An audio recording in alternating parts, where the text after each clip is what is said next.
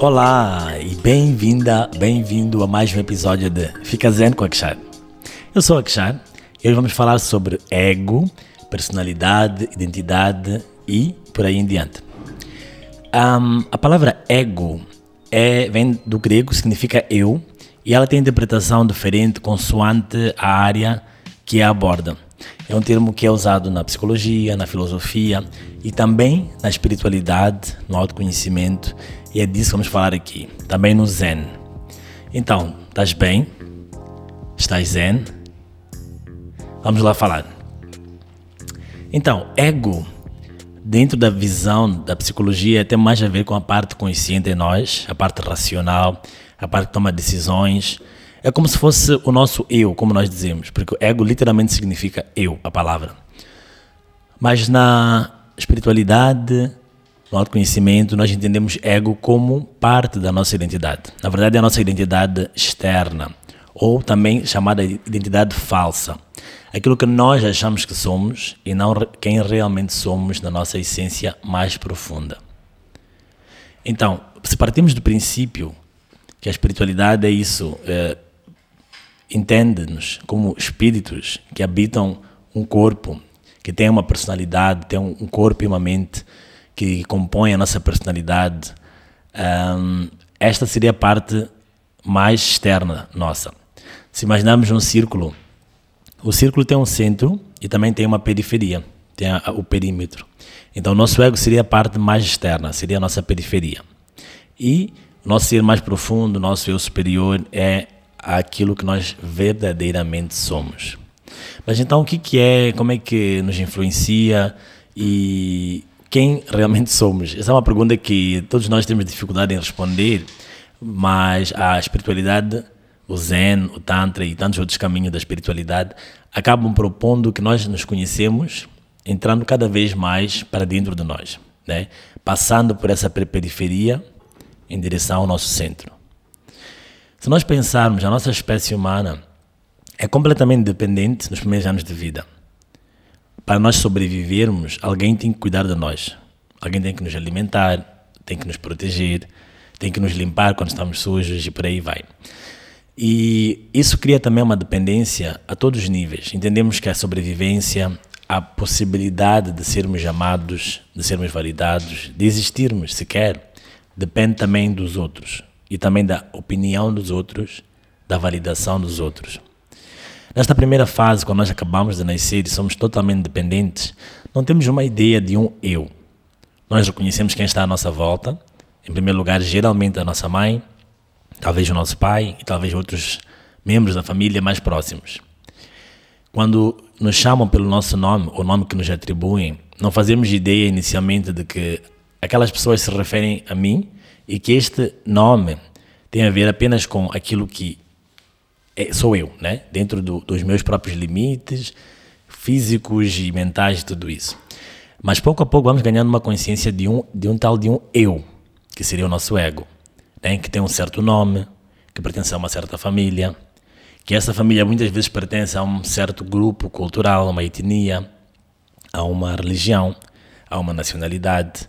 Então, todas as características que vão perfazendo aquilo que é o nosso eu, entre aspas, vão fazendo parte do nosso ego. Essa ideia bem rígida de quem eu sou. Então, com o passar do tempo, eu começo a entender cada vez mais como este ser, por exemplo, se eu falar do Akshar, este ser num corpo masculino, com este nome eh, de Luís Paulo ou de Akshar, tanto faz, que eu entendo que sou eu, de Moçambique, desta certa idade e por aí vai. Então, essas ideias todas um, compõem aquilo que nós chamamos de ego, que por um lado tem a sua utilidade, o ego não é uma coisa má por si, tem uma função. Se eu não tiver um nome, como é que as pessoas vão se referir a mim? Como é que eu próprio às vezes vou pensar em mim sem uma denominação? Então, para as questões externas, para as questões de interação com o mundo, com as outras pessoas, o nosso ego é de grande utilidade saber o meu nome, saber outras características minhas, ajuda-me até a ter uma noção de uh, lugar meu dentro do todo. Embora nós vejamos uh, a nossa realidade como sendo uma única só e que não há outros, uh, todos somos um, neste plano, nesta dimensão, nós temos também necessidade de um espaço pessoal, de uma ideia pessoal de quem nós somos. Pelo menos antes de nos dissolvermos ao, no todo né? e voltarmos a ser um com o todo. Mas para questões práticas do dia a dia, é importante o ego também. Por isso que a ideia deste episódio não é demonizar o ego, não é dizer que o ego é tudo de mal, mas sim entendermos bem como ele funciona para que ele esteja a nosso serviço e não nós sermos uh, os servos deste ego. Porque demasiado ego é aquilo que nos traz egoísmo, como conhecemos bem esta palavra. E é sobre isso que vamos falar também. Então, à medida que nós vamos crescendo, começa a haver um processo de condicionamento mental. A educação que nós recebemos vai reforçar a ideia do nosso ego. Se eu sou de Moçambique, por exemplo, eu tenho que começar a criar um sentimento de orgulho por ser moçambicano. E muitas vezes esquecemos que questões como essas são artificialmente dadas. Por exemplo, as fronteiras que nós temos hoje em dia nem sempre foram assim, porque o planeta é um, sem fronteiras uh, entre os países naturais, uh, mas sim criadas pelo homem, artificialmente. O nome que eu carrego é porque alguém escolheu, sejam os outros, sejam os meus pais ou algum outro nome que eu próprio escolha. Mas será que o nome é uma etiqueta ou é a minha verdadeira essência? E quando nós começamos a olhar para nós mesmos a partir de todos os ângulos, entendemos que, afinal de contas, este nome é uma etiqueta.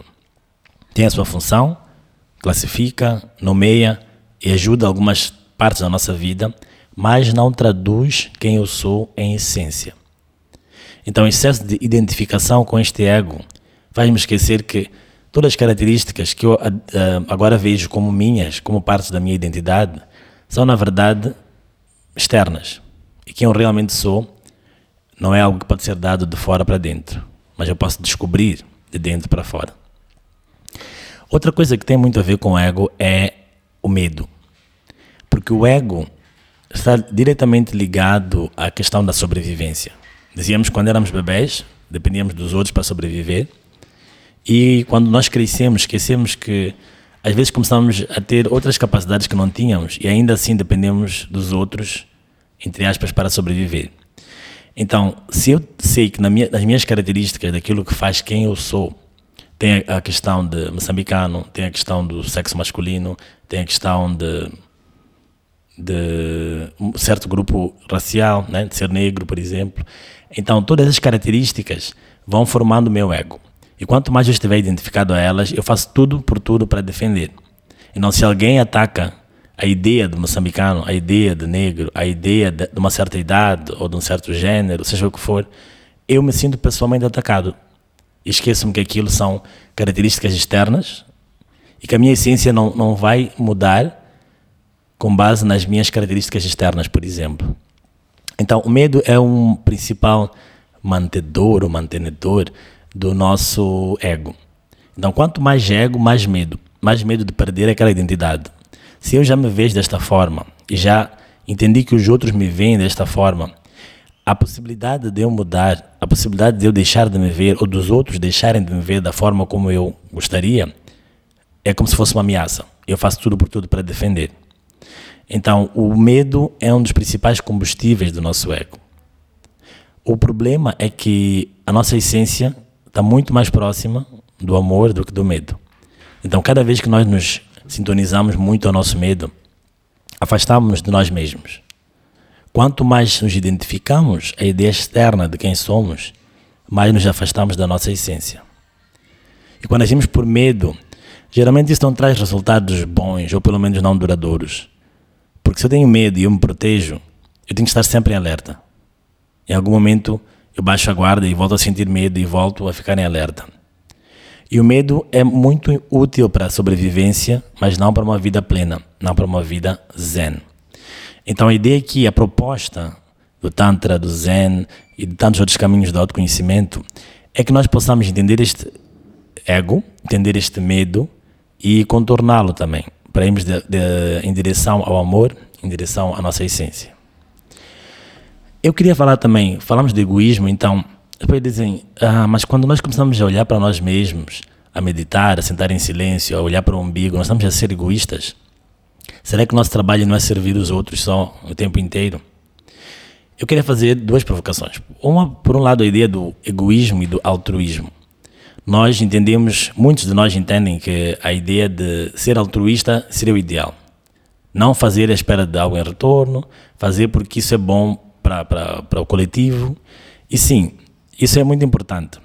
Mas ainda assim, quando nós agimos a partir da nossa mente, a partir do nosso ego, qualquer motivação acaba por ser egoísta. Eu vou dar um exemplo.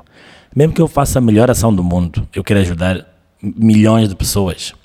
No fundo, no fundo, eu faço porque eu acredito que aquilo vai trazer, vai me trazer também alguma sensação de realização, alguma sensação de, ah, eu fiz bem. Então, mesmo quando eu sou altruísta, tem um fundo de egoísmo. Então, dizer que nós podemos começar por admitir que enquanto nós agirmos pelo, pela mente, pelo ego, com alguma finalidade, tem um quê de egoísmo em todos nós, absolutamente todos nós. Mas por outro lado, há uma diferença grande entre egoísmo e amor próprio. Nós acreditamos que é importante a pessoa começar a se amar. Porque a ideia também de servir os outros, ser altruísta apenas, sem cuidar de si, não é uma ideia saudável. Porque se eu não cuido de mim, eu quero me doar aos outros, doar meu tempo, a minha energia, os meus recursos, o tempo inteiro. Eu fico sem, eu também não consigo ajudar mais. Então, se eu realmente quero trazer uma contribuição, realmente quero ajudar, eu começo por mim mesmo. É como se eu enchesse o meu próprio copo de tal forma que ele começa a transbordar e por ter tanto, aí eu começo a partilhar. Mas se eu tenho apenas metade de um copo cheio, eu vou doando tudo que eu tenho. Eu me vejo sem nada e me vejo também sem poder ajudar os outros. Então, para dizer que o amor próprio é importante, é necessário, isso é, é o primeiro passo para, de facto, conseguirmos ser realmente altruístas. Só que as pessoas confundem. Às vezes eh, pensam que ser, ter amor próprio é Gostar tanto de si em detrimento dos outros. Fazer o bem a si, fazendo mal aos outros. E, na minha visão, isto não é amor próprio, mas sim egoísmo. Porque egoísmo é, tem a ver com isto: fortalecer o nosso ego de tal forma que ele pareça indestrutível, que ele pareça o melhor. O ego funciona neste, nestes dois extremos. Ou ele se sente o melhor do mundo, ou o pior do mundo. Então, tudo aquilo que for fortalecer vai criar um ego uh, que, entende, que se entende como melhor que os outros. Ou, às vezes, é o contrário. Nós nos sentimos a pior pessoa do mundo, ou a pior vítima do mundo, temos as piores circunstâncias. Esquecemos que nós não vivemos nos extremos, mas que a nossa mente e o nosso ego muitas vezes entendem as coisas de forma extrema. Né? Isso tudo para dizer o quê? Se nós agirmos na inconsciência, se nós agirmos uh, de, a partir do medo, nós vamos agir por egoísmo por mais que nós achemos que as ações que estamos a fazer são boas. Porque muitas vezes não é o que fazemos, mas como. Então a proposta aqui é: age com amor, age com consciência, age a partir do amor que começa de ti, transborda e assim também se espalha para os outros. Talvez a pergunta a seguir seja: então isto não vai me tornar demasiado individualista, não vai me tornar. Eh, independente do ponto de eu não querer mais partilhar nada com os outros? Eu acredito que não. Nós somos uma espécie por natureza social. Nós somos interdependentes. Não somos nem dependentes totalmente, temos a nossa autonomia, mas também não independentes totalmente. Tem coisas que não conseguimos fazer. É impossível fazer tudo. Até para inspirar, precisamos que as plantas liberem oxigênio. Então, nós, nós somos interdependentes uh, dentro da nossa espécie humana, mas também dentro do universo maior com outras espécies. Então, a necessidade de se conectar, de se ligar, de se aproximar continua lá. Mas há uma diferença. Se eu me conecto a partir do ego e do egoísmo, eu vou para obter apenas, para tirar, porque eu quero fortalecer apenas o meu ego. Mas se eu vou me, me conectar ou me relacionar a partir de um ponto de amor, quer dizer que eu tenho tanto que a única solução que me resta é partilhar. Então, às vezes, as ações podem parecer uh, similares, mas elas não são, dependendo do como fazemos, da forma como nós fazemos. Então, é isso. Eu queria contar uma história aqui rápida sobre um, o ego, para vermos que, por um lado, o ego é insaciável, ele é como se fosse um balde sem fundo. Não importa o que nós coloquemos lá, ele quer sempre mais. Quando nós temos um, e alcançamos isso, um, o ego diz: Não, agora eu quero 10. Quando eu obtenho 10, o ego diz: Não, agora quero 100. E é um balde sem fundo. É sobre uma história de, de um menino e de uma árvore. Que quando o menino era inocente, antes do surgimento e fortalecimento do ego, ele amava essa árvore. Ele brincava na árvore, escalava, abraçava essa árvore. Tudo que havia era um amor entre ele e a árvore. Mas à medida que o ego foi se fortalecendo, ele começou a entender que ele queria ter ganhos pessoais apenas. Ele começou a tornar-se mais egoísta e começou a tirar apenas da árvore. E a árvore, na sua bondade e amorosidade eternas e infinitas, ela dizia: Não, leva, se tu queres meus frutos, leva. Leva e faz o que tu quiseres com ele. Quando ele era inocente, ele tirava um fruto, comia, ficava satisfeito e acabou. Mas quando ele entendeu que podia lucrar com essa, com essa árvore, com essas frutas, ele praticamente depenou esta árvore, tirou todas as suas frutas e vendeu. E não estava satisfeito. E a árvore disse: Eu estou aqui, o que precisares, leva. E ele entendeu que ele podia cortar a árvore em pedaços, vender a madeira e fazer dinheiro com isso. Então, foi cortando a árvore pouco a pouco, pouco a pouco, em questão de, uh, por uma questão de lucros, até que sobrou um toco apenas. A árvore era, já, não era, já não tinha ramos e folhas e frutos, era apenas um toco. E mesmo sem nada, ela continuava a dizer: Eu estou aqui, o que quiseres, vem, leva de mim, que eu te dou mais. Então, essa é uma história que pode parecer meio dramática ou meio com um final infeliz, mas é só um, um exemplo do, da insaciabilidade do nosso ego. Ele não, não fica satisfeito. Então, se nós agimos por ego, nunca vai ser suficiente. Não importa quanto dinheiro tenhamos, quantos contactos tenhamos, não importa. O poder que nós vamos ter sempre vai parecer que precisamos de um pouco mais.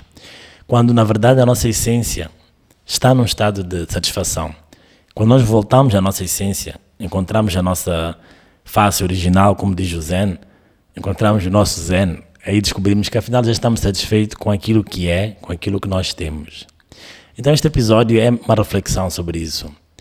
Uh, nós começamos por nós mesmos, amando a nós mesmos para que possamos dar aos outros e envolver-nos com os outros a partir de um espaço de partilha e não de cobrança ou de apenas exigir que, que eu receba.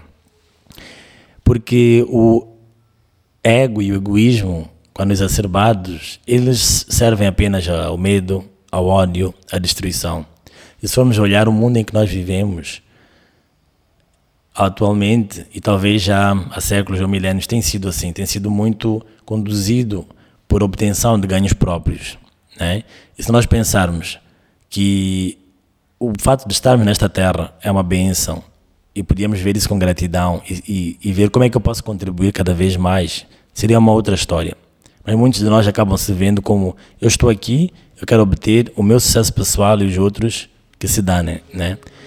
Então, acho que podemos fazer agora uma pequena pausa para a meditação, depois dessas reflexões sobre o ego e o egoísmo. A meditação de hoje chama-se Perde a Cabeça. A ideia é que a nossa cabeça, a nossa mente, que é o habitat do nosso ego, é muito calculista. Estamos sempre a, pensar uh, em manipular, em conseguir as coisas da melhor forma para nós, em detrimento do coletivo. E quando nós descemos para o coração, começamos a agir também a partir de um ponto de unir, aproximar e amar, não, não apenas obter ganhos pessoais. Então, o que vamos fazer é o seguinte: colocamos o nosso corpo numa posição confortável, dá para fazer sentados ou deitados, esta meditação. Começamos como, de, de, como habitualmente a inspirar pelas narinas e a expirar pela boca.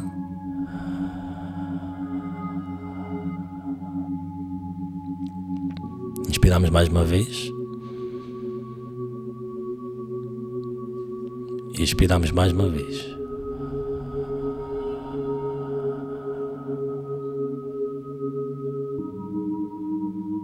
É só mais uma vez. Inspiramos. E expiramos.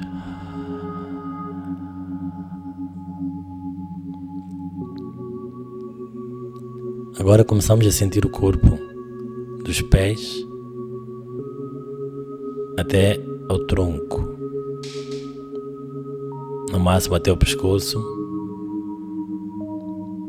como se não tivéssemos uma cabeça, uma mente.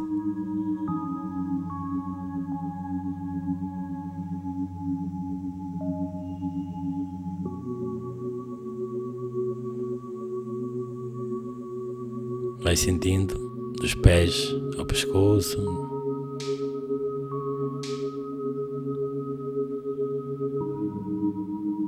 Trazendo mais presença a todas as partes do corpo abaixo da cabeça.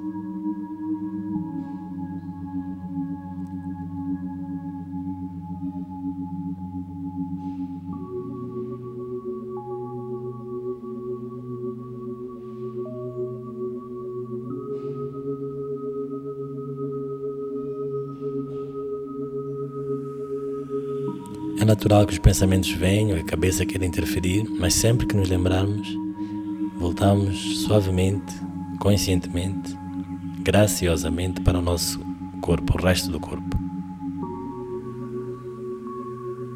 Ou sentindo as diferentes partes do corpo abaixo da cabeça.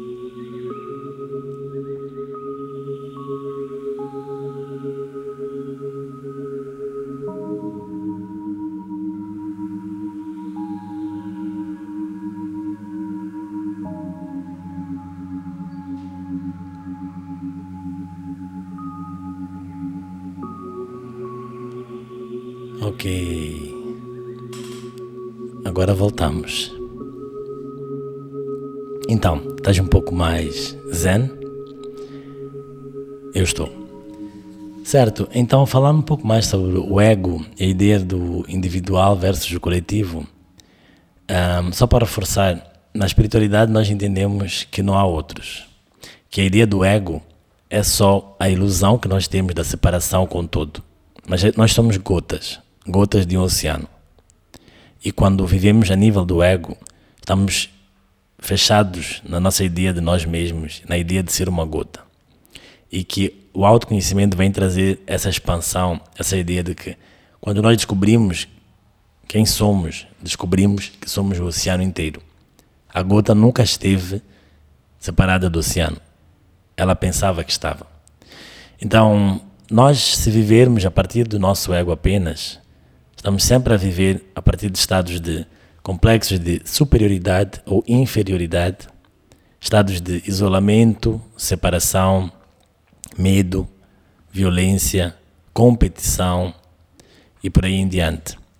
E quando nós nos movemos cada vez mais para a nossa essência, começamos a viver também a partir de um estado de amor, seja o próprio, seja para os outros e para o todo, de colaboração, de união, de amorosidade, de consciência, de aceitação de tudo e de todos. Então, quando nós vemos que estamos a, tornar-nos cada vez mais individualistas, esquecemos, esquecemos dos outros, na verdade nós não esquecemos dos outros, esquecemos de partes de nós que são refletidas nos outros.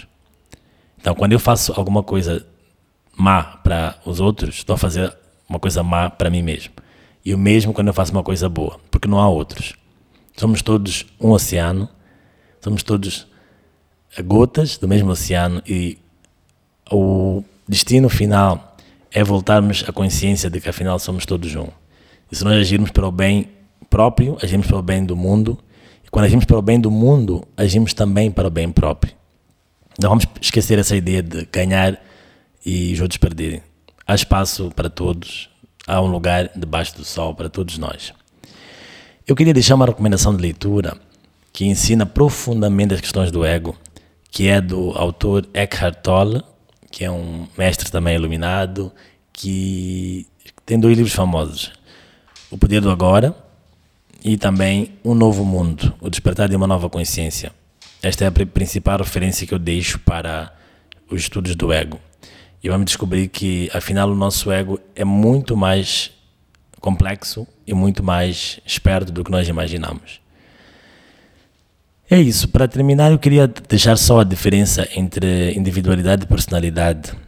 Dizer assim, nós vivemos com certas personalidades que, mais uma vez, são compostas por aquilo que acreditamos que, se, que nós somos, e que é a nossa persona. A palavra persona significa máscara, né? É a palavra que dá origem à personagem.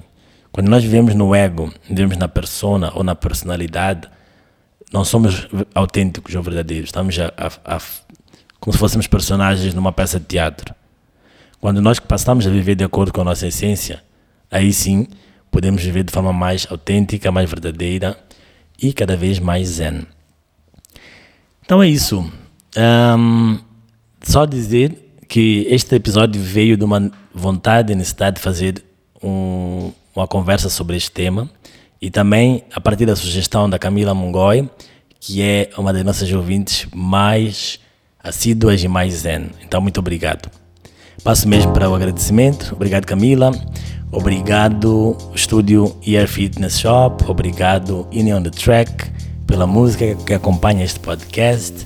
Obrigado também ao Atila César pelos gráficos e capas que acompanham o nosso podcast. E se tiveres alguma pergunta ou comentário ou sugestão de temas para próximos episódios, escreva um e-mail para anandakshar222@gmail.com e eu vou responder na primeira oportunidade. Até lá, fica bem, fica zen.